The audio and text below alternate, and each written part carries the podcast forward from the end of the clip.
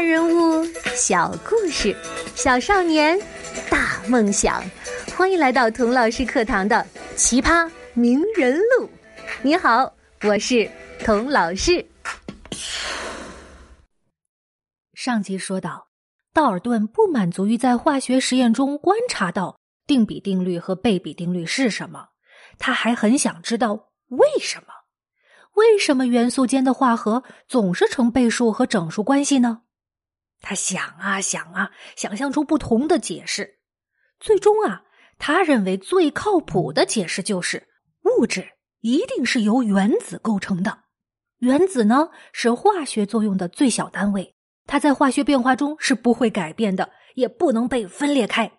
所以元素间的化合就是原子和原子间的化合，所以它们总是成整数和倍数关系的。通过观察到的是什么，思考为什么，道尔顿第一次把关于原子的实验规律升华成了原子理论。又过了几年，一八一一年，意大利科学家阿伏加罗德在原子理论中又引进了分子的概念。分子是什么呢？分子是由原子组成的。化学方法可以把分子拆开，但是呢，不能分割原子。到了一八二七年，英国植物学家布朗在显微镜下观察到水中的小花粉在不停的做不规则的运动，好像跟着听不见的音乐在跳 disco 一样。后来人们把这种运动叫做布朗运动。布朗运动证明了什么问题呢？它证明啊，分子是存在的。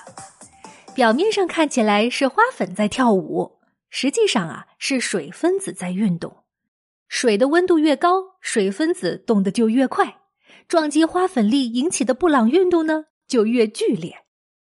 从科学家们提出分子理论到证明分子的存在，只用了十六年。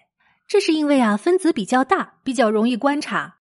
而原子就要小得多得多，一直要到差不多一百五十年之后的一九七零年，一位美国科学家才借助扫描电子显微镜第一次观察到了单个的原子。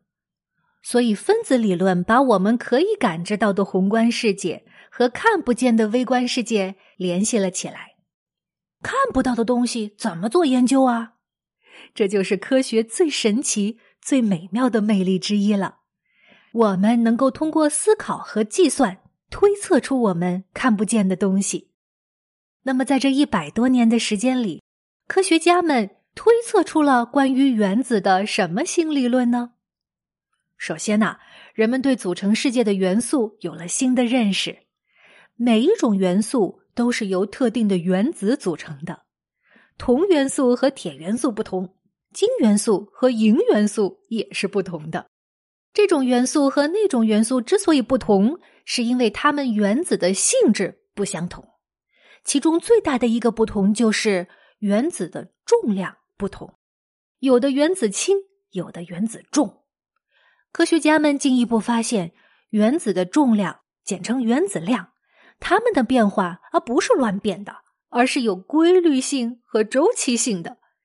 这就好像我们唱歌学音阶一样，哆瑞咪发嗦拉西，每个音都比前一个音高一点儿，这就是规律性。但是呢，我们唱到嗦拉西，唱到西之后，又要回到西哆，但是呢，这个哆要比前面那个哆高了八度，对不对？这就是音乐的周期性。而原子量呢？也有类似的特征。俄国有个化学家叫门捷列夫，他花了差不多二十年的时间研究原子量变化的规律。他把各种原子的信息啊写在一副扑克牌上，天天摆来摆去的排顺序。最后啊，他终于排出了我们现在熟悉的元素周期表。他把一百多种原本杂乱无章的元素分门别类的放在了一起。这个周期表是如此富有逻辑性，门捷列夫单纯用这个表就预言了十五种以上当时还没有被发现的元素。这说明化学元素并不是孤立存在的，而是紧密联系在一起的。当人们发现元素的性质会随着原子量的递增而有周期性的变化，而且同族元素的性质还很相似的时候，原子不可分割理论开始越来越站不住脚了。为什么呢？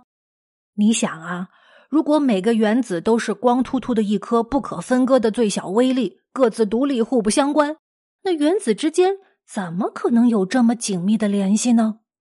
元素周期律开始动摇了原子是不可分割的这种根深蒂固的信念，而使这种信念受到摧毁性打击的是十九世纪末放射性现象的发现。首先是德国物理学家伦琴发现了 X 光，接着法国物理学家亨利贝克勒尔发现了铀矿石会发出天然的射线，而居里夫人就为这种现象命名为放射性。居里夫人又进一步发现了铂和镭这两种新的放射性元素。这些神秘的射线到底是什么呢？它们是从哪儿射出来的呢？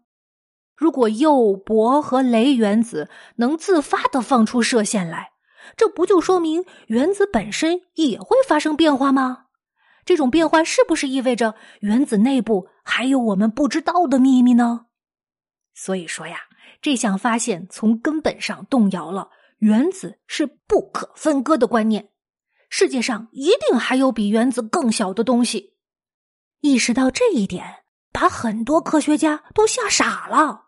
其中就包括发现元素周期表的门捷列夫和发现 X 光的伦琴，他们恐惧、绝望，觉得科学要破产了，自己为之奉献了一生的近乎完美的科学大厦，顷刻之间就要被推倒了。有的科学家甚至因此想不开，自杀了。